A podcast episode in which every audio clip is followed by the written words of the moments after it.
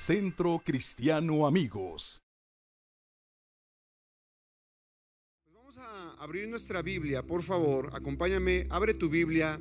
Si no trajiste tu Biblia de manera física, yo te recomiendo que la abras, la descargues en tu celular. Hoy tenemos esta, esta facilidad de que puedes descargar tu Biblia en tu celular, así que no te preocupes si no la traes impresa, siempre tienes la opción de bajarla de tu aplicación, de la que más te agrade. Entonces, ah, acompáñame, Lucas capítulo 22, Evangelio de Lucas, el capítulo 22, los versos 39 al 46, unos poquitos versos, vamos a meditar en la palabra de Dios. ¿Estamos listos?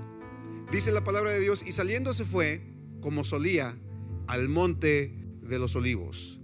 Y sus discípulos también le siguieron.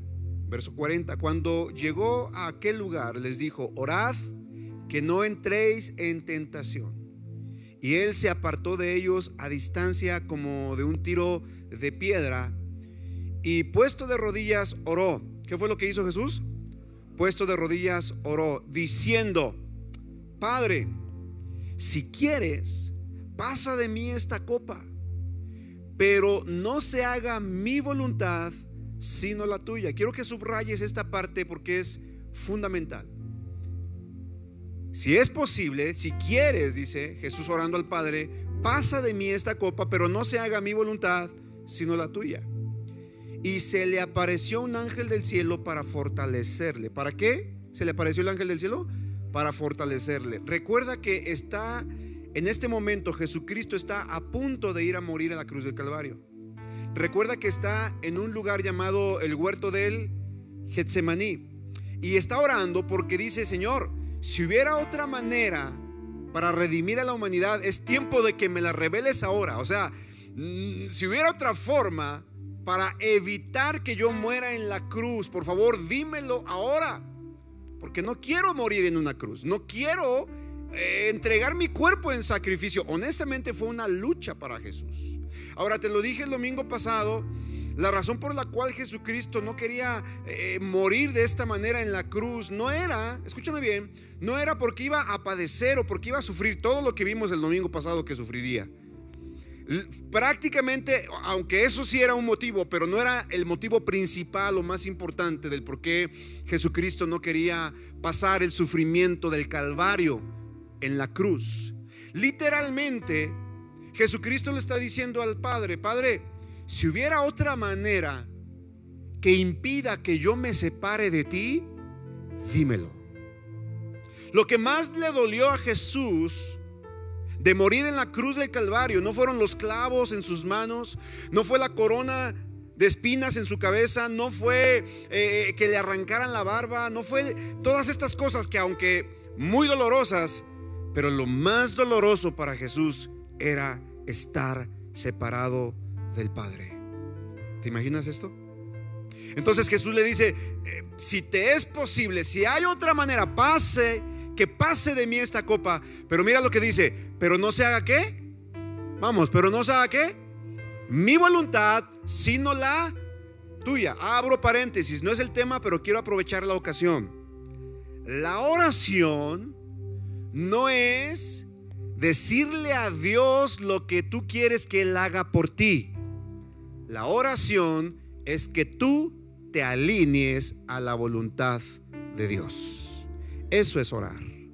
Mucha gente ora y obviamente está bien pedirle al Padre cosas. Por supuesto, Jesucristo dijo, vengan y pidan. Pedid y se os dará, buscad y hallaréis, llamad y se os. Pero básicamente, amada familia, tú y yo oramos, escúchame bien, para que nuestro corazón se alinee, ¿qué dije? A la voluntad de Dios. Ese es el propósito de la oración. Que tu corazón, que tus pensamientos, que tu vida se alinee a la voluntad de Dios. Esto no significa que no le puedas decir a Dios lo que no te agrada. Por supuesto que se lo puedes decir. Aquí Jesucristo le está diciendo, si hubiera otra manera de evitar la cruz, es tiempo de que me lo digas ahora, pero que no se haga qué? Mi voluntad, sino la tuya. Y luego dice que vino un ángel y le fortaleció. Y mira lo que dice el verso 44. Y estando en agonía, ¿estando en qué? oraba más intensamente y era su sudor como grandes gotas de sangre que caían hasta la tierra. Cuando se levantó de la oración y vino a sus discípulos, los halló durmiendo a causa de la tristeza y les dijo, ¿por qué dormís? Levantaos y orad para que no entréis en tentación. Escúchame, antes de que Cristo fuera a la cruz del Calvario a morir en una muerte tan horrible como era ser crucificado, Jesucristo pasó un tiempo en el huerto de Getsemaní. Aquí Jesucristo mostró su sometimiento y compromiso con Dios. Digan conmigo compromiso. Porque el compromiso no se evidencia solamente con mis palabras, sino con mis acciones. Y Jesucristo aquí mostró compromiso. Si bien él, él quería evitar la muerte de la cruz, pero dijo, que, sea, que se haga tu voluntad y no la mía. Escúchame, si Jesucristo no hubiera pasado tiempo en el huerto de Getsemaní, tal vez, muy probablemente no hubiera soportado la aflicción de la cruz. Pero prácticamente, escúchame bien, prácticamente Jesús ganó la victoria sobre esta batalla en el huerto de Getsemaní. Aquí tenía ya ganada prácticamente el 60, 70 u 80% de la redención de la humanidad, porque ya se había sometido a la voluntad de Dios. ¿Qué cosa estás enfrentando? ¿Con qué cosas estás batallando? ¿Con qué cosas estás lidiando en tu vida emocional, en tu vida familiar, en tu vida relacional que dices, no encuentro la victoria, no encuentro la salida, no encuentro la manera de poder salir adelante? Bueno, te tengo noticias. Si haces lo mismo que Jesús, si vienes delante del Padre, le expones tu causa y eres fortalecido por el Espíritu Santo, ya tienes la victoria asegurada. Pase lo que pase, venga lo que venga, el Señor te va a dar la victoria porque te has alineado a la voluntad del Padre. Alguien que le exalte con todo su corazón. Alguien que glorifique el nombre del Padre por eso. Cuando Jesús fue a la cruz del Calvario ya había conquistado la victoria en el Getsemaní. Y ahí fue el inicio de la redención de la humanidad, porque una sola gota de la sangre de Jesús era suficiente para perdonar al más vil y al más ruin de los pecadores. Y la Biblia dice que estando orando en el huerto de Getsemaní, dice que grandes gotas de sudor de sangre salieron de su frente, salieron de su cabeza. Aquí vemos ya entonces el sacrificio de Jesús. Vemos cómo ya Jesús, por la tensión, por la carga, por el estrés, por la aflicción, comenzó a sudar gotas de sangre. Científicamente hablando, esto sí es posible. Es una condición médica que eh, le lleva al individuo a supurar sangre por los poros de su piel cuando se encuentra en demasiada tensión o en demasiado estrés. Yo no sé si tú sabes, pero el estrés, la ansiedad, la preocupación causa que las personas comiencen a expulsar sangre por diferentes orificios de su cuerpo. Lo más común es que cuando obran o cuando hacen de sus necesidades, por ahí están sacando sangre. Mucha gente, eh, en esa semana ministré a un amigo, un pastor, tiene un montón de problemas y me dice, ¿sabes qué? Ya empecé a, obrar sangre por, el estrés, por la presión. Y, cuando el estrés y la presión es tan intensa, entonces empiezas literalmente de los poros de tu, de tu cuerpo, empiezas a supurar, empieza a salir sangre, porque era una, un estrés, era una aflicción tan grande. Y déjame decirte algo, Jesucristo desde aquí empezó ya con el sufrimiento, desde aquí empezó ya con el trabajo de redención de la humanidad. Ahora, ¿qué es lo que la sangre de Jesús representa para ti, para mí? Quiero que abras tus oídos espirituales porque mira, en muy pocos lugares se ha predicado de la sangre de Cristo. De hecho, muy poca gente sabe del poder de la sangre de Jesucristo. Últimamente ya las iglesias no la utilizan. Últimamente ya en la oración no se integra el, el apropiarnos de la sangre de Jesús. Pero sabes, hay tanto poder y tanta revelación en el poder de la preciosa sangre de nuestro Señor Jesucristo. Y es de lo que te voy a hablar esta tarde. ¿Estás listo para esto? Es parte de la enseñanza del domingo pasado. ¿Cuántos vinieron el domingo pasado? Levante su mano. Ok, baje su mano. ¿Cuántos no vinieron el domingo pasado y dicen, pues yo no sé de qué está hablando? Bueno, chútate la prédica del domingo pasado. Ahí está en Facebook en YouTube. Y te vas a dar cuenta de lo que estamos hablando, la revelación de la cruz. Y me quedé con esta parte, ¿recuerdas? Me quedé con la cuestión de la sangre de Jesucristo. Ahora, lo que la sangre de Jesús hizo por la humanidad, lo que la sangre de Cristo hizo por ti y por mí. Mira lo que dice Levíticos capítulo 16, verso 14. Nos vamos al Antiguo Testamento.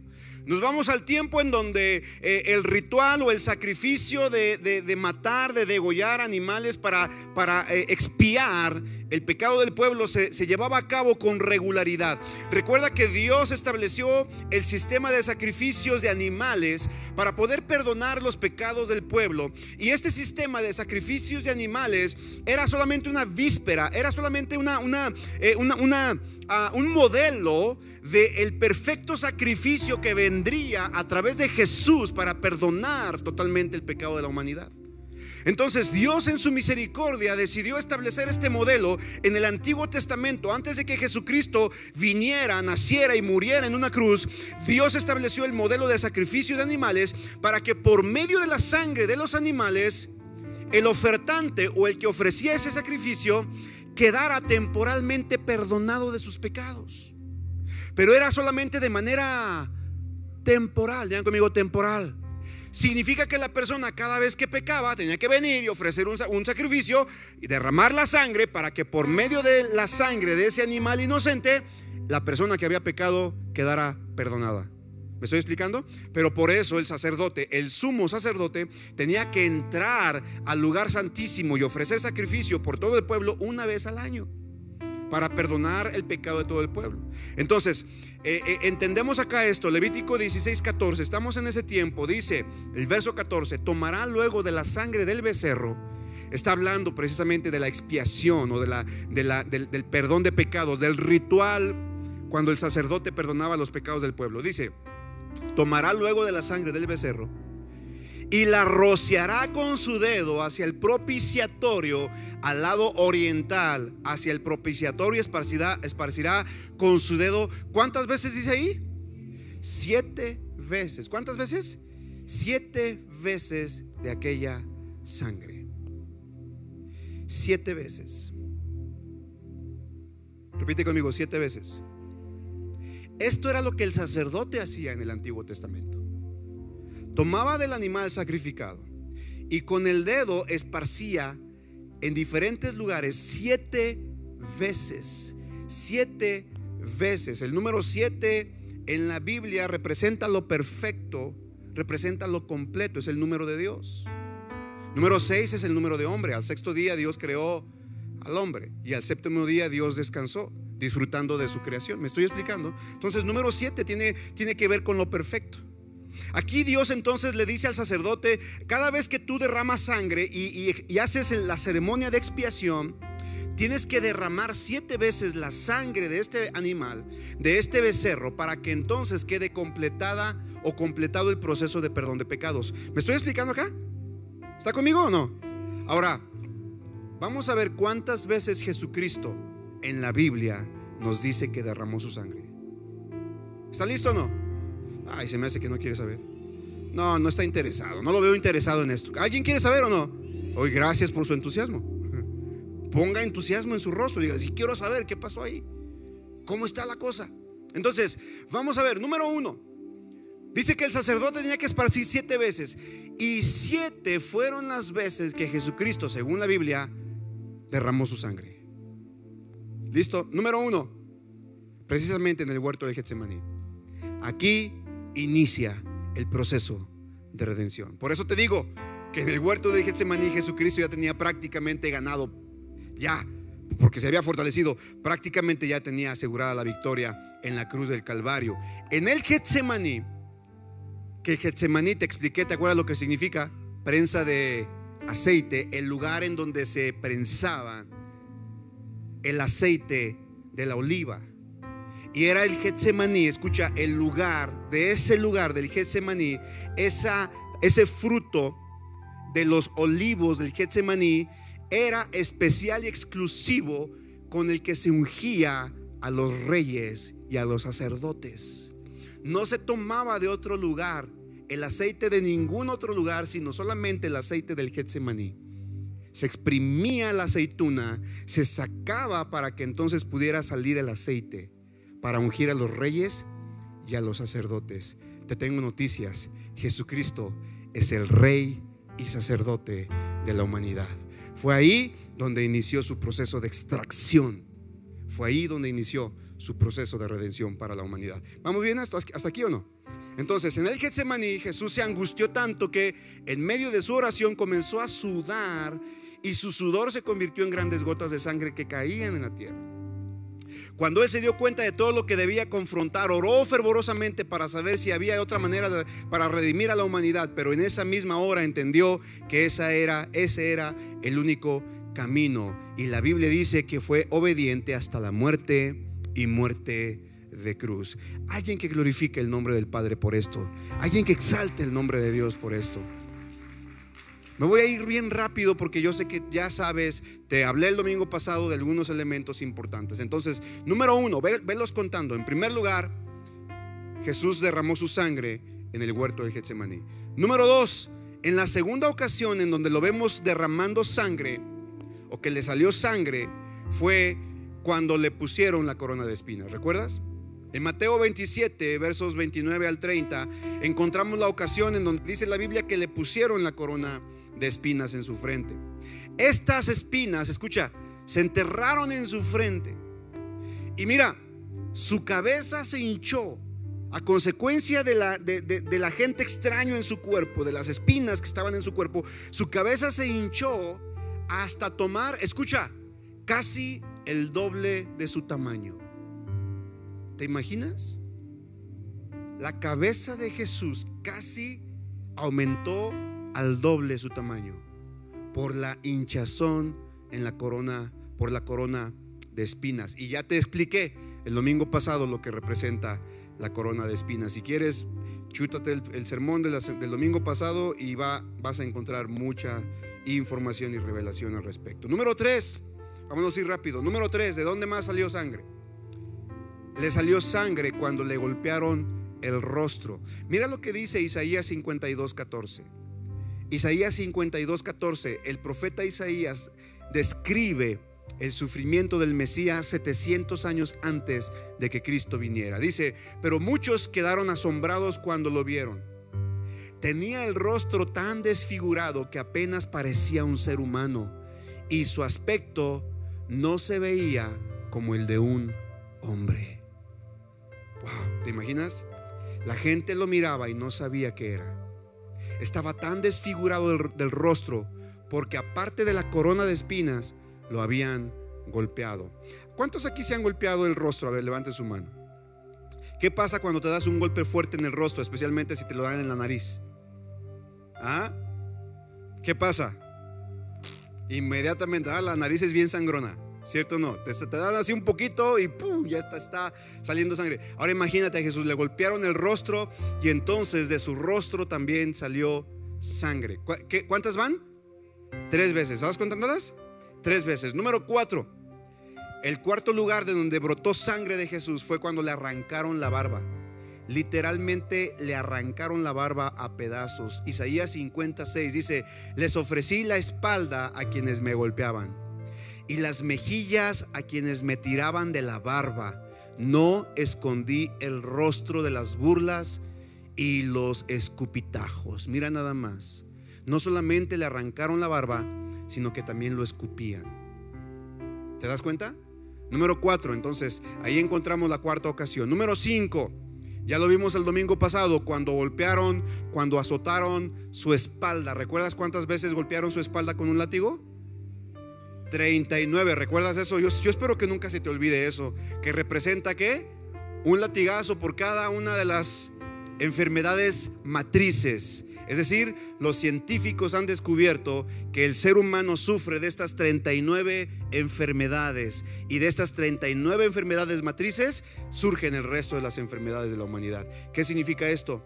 Que cada latigazo que Cristo recibió en su espalda fue para llevar nuestras enfermedades encima de Él, cada una de ellas. Alguien que glorifique el nombre del Padre por esto. Alguien que exalte el nombre de Jesús. Entonces, aquí tenemos que, número 5, ¿va? Número 6, la sexta ocasión, escucha, la sexta ocasión cuando derrama sangre el Señor Jesús fue cuando lo crucificaron. Obviamente, el Salmo capítulo 22, verso 16, el Salmo 22 es un salmo mesiánico, habla del Señor Jesucristo. Dice, mis enemigos me rodean como una jauría de perros, una pandilla de malvados me acorrala, han atravesado mis manos y mis pies. Recuerda que a Jesucristo lo crucificaron y le clavaron las manos y los pies. Y obviamente de este acto brotó qué? Sangre. ¿Cuántas veces va entonces? Seis veces. ¿Estás listo para esto? Esto está bien interesante. Ahí te va. Número siete. Y aquí me voy a entretener un poquito. Solamente un poquito. ¿Listo? La séptima ocasión. ¿Cuántas veces dijimos que el sacerdote en el Antiguo Testamento tenía que esparcir la sangre? Siete veces. Ok.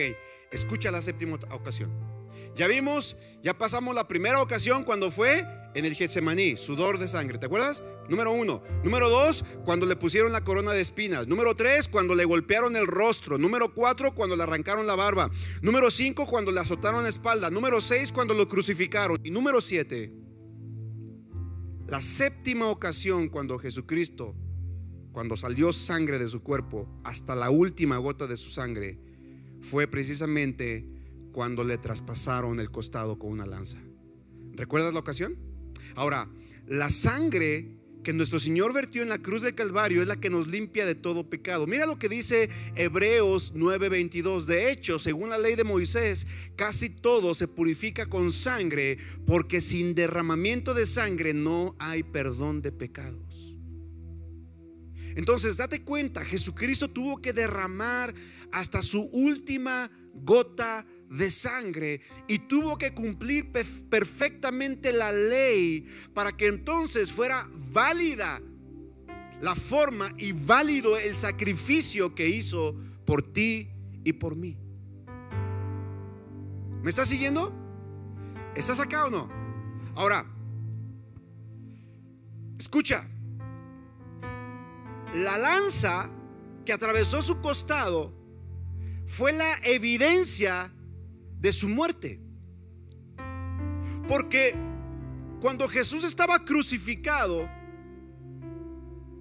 fueron a quebrarle los pies, porque como te lo expliqué el domingo pasado, para que el soldado romano terminara la agonía de un crucificado. Recuerda que la muerte de un crucificado era por asfixión, se asfixiaba. Por ya te lo expliqué el domingo pasado, no, no dejes de ver el video.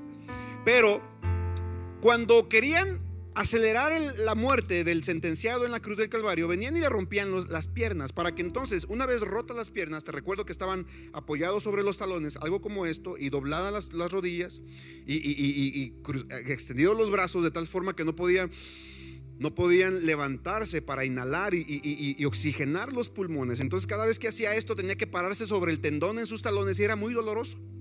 Entonces, para terminar ya, para que el, sentenciado a muerte ya se muriera, venían los soldados romanos con un martillote, con un mazo grande, y le rompían las piernas.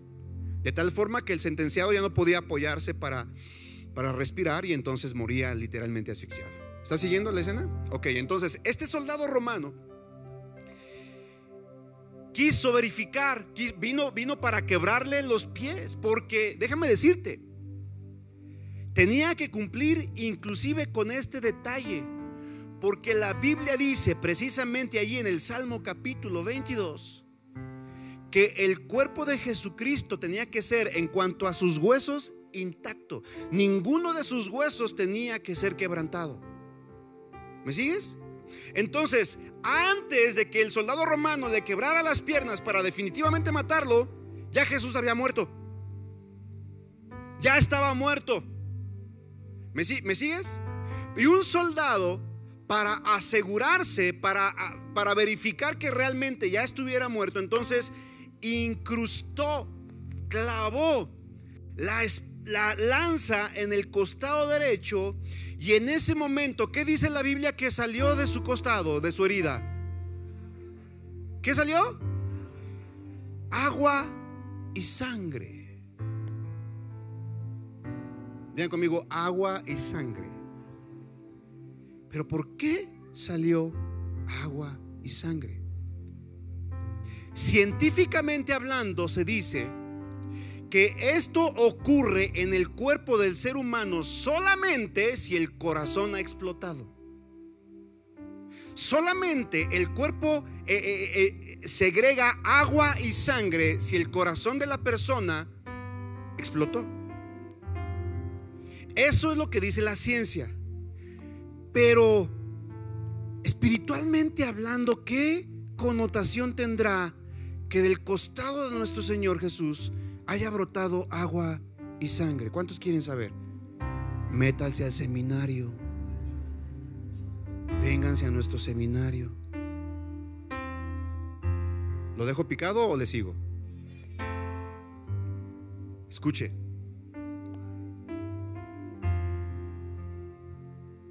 Cuando el soldado romano atravesó con su lanza el costado de Jesús, su corazón ya estaba reventado.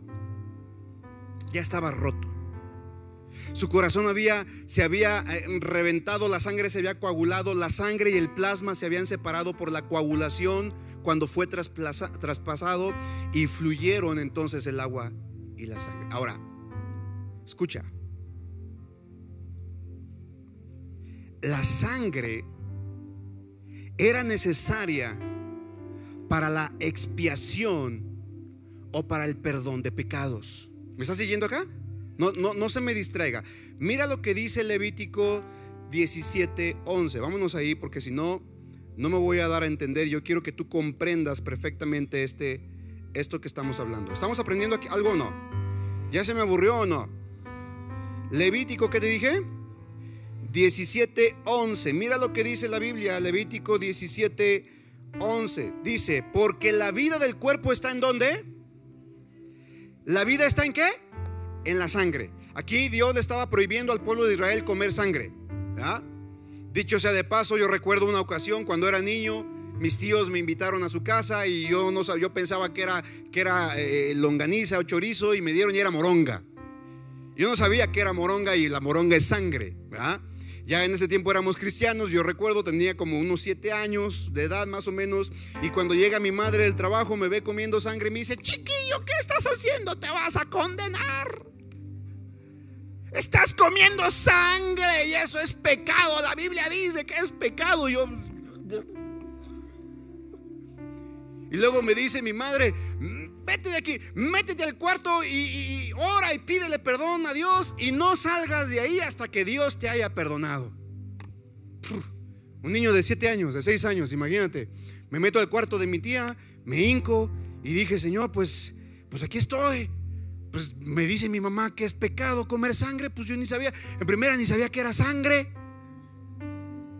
Y me dice que venga aquí, que me arrepienta, pues y que te pida perdón y que no salga de aquí hasta que me hayas perdonado, pues tú dime hasta cuándo. Yo creo que aquí me voy a quedar a vivir toda la vida. O sea, el pensamiento religioso que teníamos, no sé si me estoy explicando. Mi madre no sabía lo que estaba haciendo, ella quería corregirme, pero bueno, mira lo que sigue diciendo, Levítico 17:11, escucha porque la vida del cuerpo está en la sangre. Les he dado la sangre sobre el altar con el fin de purificarlos para hacerlos justos ante el Señor. Es la sangre dada a cambio de una vida la que hace posible la purificación. Por esa razón les he dicho al pueblo de Israel, nunca coman ni beban sangre, ni ustedes ni los extranjeros que vivan entre ustedes. Entonces, la Biblia es clara cuando dice que la vida del hombre está en donde? en la sangre. Y dice la Biblia que era necesaria la sangre para qué? Para el perdón de nuestros pecados. ¿Vamos bien hasta aquí? Pero la Biblia dice, escúchame, que del costado de Jesús salió agua y sangre.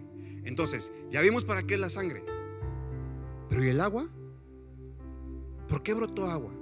Acompáñame con tu Biblia a Ezequiel capítulo 36. ¿Ya te aburriste? Ezequiel capítulo 36. ¿Listos aquí? Verso 25. Mira lo que dice. Ay, jole, cada vez hacen las letras más chiquitas, ¿va?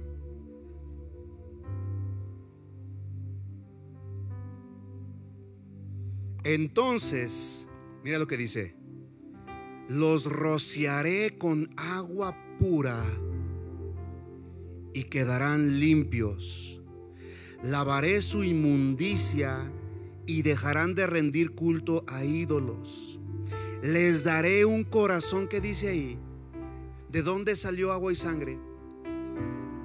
Y mira lo que dice, les daré un corazón nuevo y pondré un espíritu nuevo dentro de ustedes. Mira lo que dice, les quitaré ese terco corazón de piedra y les daré un corazón tierno y receptivo. Pondré mi espíritu en ustedes para que sigan mis decretos y se aseguren de obedecer mis ordenanzas. Amada familia, Jesucristo de su corazón, dice, brotó agua y sangre. ¿Por qué?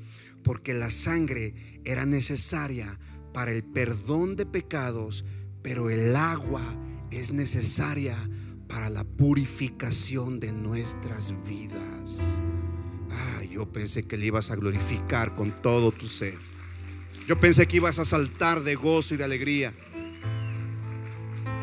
¿Qué significa esto? Esto no fue cualquier cosa. O sea, entiéndelo por favor. Te estoy tratando de dar una explicación teológica de lo que representa el que del corazón de Jesús haya salido agua y sangre. Número uno, con la sangre fueron perdonados todos tus pecados. Pero por si no lo sabías, cuando hay una mancha en un lugar, aunque quites la mancha o aunque quites aquello que causó la mancha, ahí queda una mancha, ¿cierto o no? Cuando se te cae coca en la alfombra, quitas la coca, pero ahí queda qué? Hey, ¿qué necesitas para quitar la mancha? Agua. te tengo noticias. La sangre de Jesús quita tu pecado y el agua de Jesús quita la mancha de tus ropas. Y ahora tú eres totalmente santo para el Señor. Ay, ay, ay, ay, ay.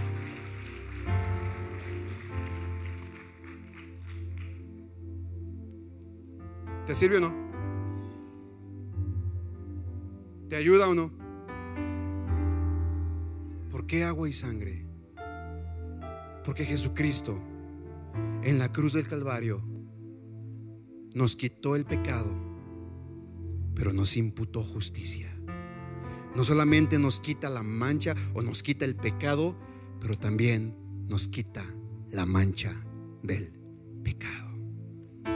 Ay, exáltale, por favor, exáltale, glorifícale. La sangre entonces era necesaria para la purificación, para la expiación y el agua para la purificación. La culpabilidad, escucha, la culpa contraída por el pecado solo con sangre puede borrarse. Pero la mancha que dejó el pecado son solo con agua viva puede limpiarse. Así que no importa cuál haya sido tu pecado. No importa lo que hayas hecho. No importa lo que hiciste, no importa. No hay ningún pecado que sobrepase el poder de la sangre de Cristo. Y si tu pecado dejó una mancha en tu corazón, entonces asegúrate de que el agua de Cristo, la palabra de Dios, el Espíritu Santo, borre por completo la mancha que te estaba manchando. Ay Dios, exáltale.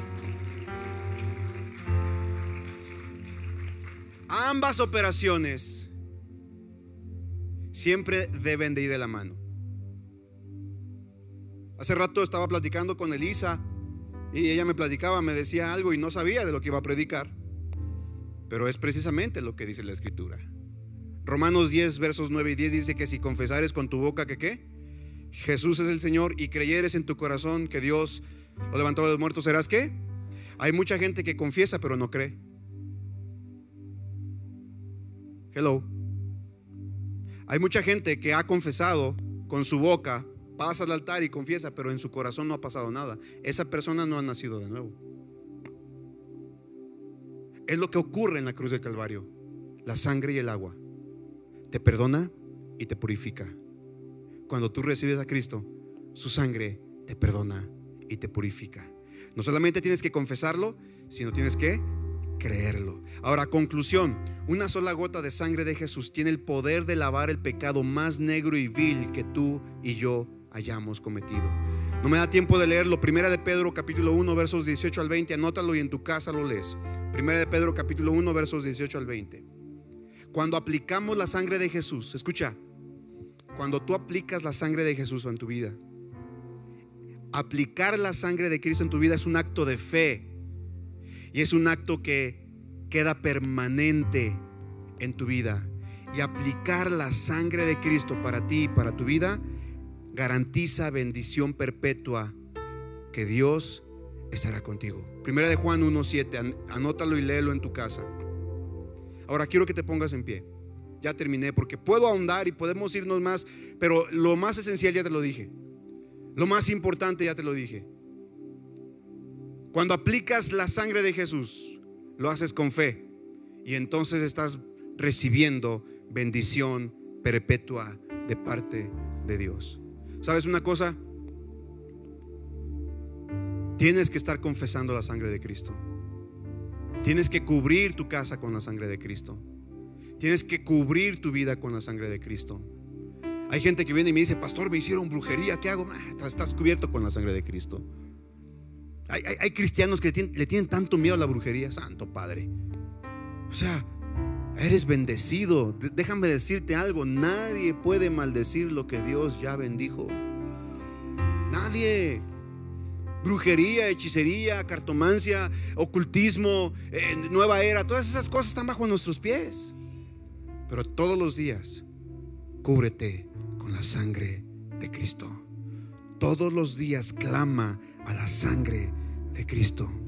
Porque la sangre de Cristo tiene poder, no solamente para perdonarte tus pecados, para limpiarte, sino también para darte victoria sobre la tentación, sobre el enemigo, sobre el enemigo, sobre cualquier tipo de adversidad. Si anhelas experimentar la victoria total sobre tu enemigo en tu, en tu vida, tienes que ser lavado completamente con la sangre de Cristo. De hecho, escúchame bien, la sangre de Cristo es el, elemento esencial para el sello que nos ha marcado y que nos ha metido en pacto con Dios. Si no fuera por la sangre de Cristo, tú y yo no estaríamos en pacto eterno con Dios. Mira lo que dice 1 Corintios 11:25. De la misma manera, tomó en sus manos la copa de vino después de la cena y dijo, esta copa es el nuevo pacto entre Dios y su pueblo, un acuerdo confirmado con mi sangre. Hagan esto en memoria de mí todas las veces que la beban. Por eso cada vez que tú y yo tomamos la cena del Señor, yo te digo, me has, me has escuchado que te digo, ¿verdad? Con esto refrendamos nuestro pacto con Dios. ¿Sabes por qué? Porque la sangre de Cristo es el sello del pacto que tenemos con Dios. Él nos ha purificado, Él nos ha lavado, Él nos ha limpiado y ahora la mancha de nuestro pecado ha quedado totalmente borrada. Alguien que glorifique el nombre del Padre, exáltale, exáltale. Gracias, Padre.